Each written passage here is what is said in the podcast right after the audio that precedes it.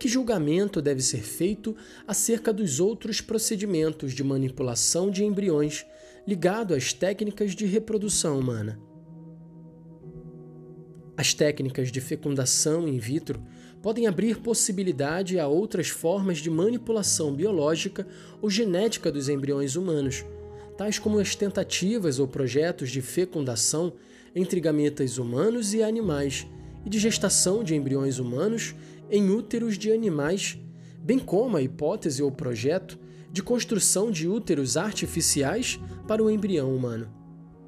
Estes procedimentos são contrários à dignidade de ser humano própria do embrião e, ao mesmo tempo, lesam o direito de cada pessoa a ser concebida e nascer no matrimônio e pelo matrimônio.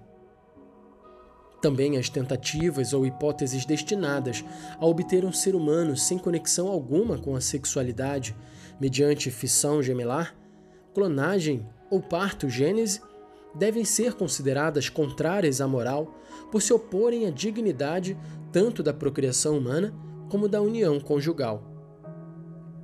O próprio congelamento dos embriões, mesmo se executado para assegurar uma conservação em vida do embrião, crioconservação, constitui uma ofensa ao respeito devido aos seres humanos, uma vez que os expõe a graves riscos de morte ou de dano à sua integridade física.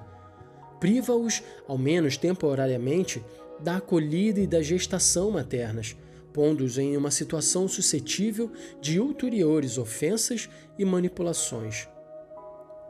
Algumas tentativas de intervenção no patrimônio cromossômico ou genético não são terapêuticas, mas visam produzir seres humanos selecionados segundo sexo ou outras qualidades pré-estabelecidas. Estas manipulações são contrárias à dignidade pessoal do ser humano, à sua integridade e à sua identidade. De forma alguma, pois, podem ser justificadas em vista de eventuais consequências benéficas para a humanidade futura. Cada pessoa deve ser respeitada por si mesma. Nisso consiste a dignidade e o direito de todo ser humano desde o seu princípio.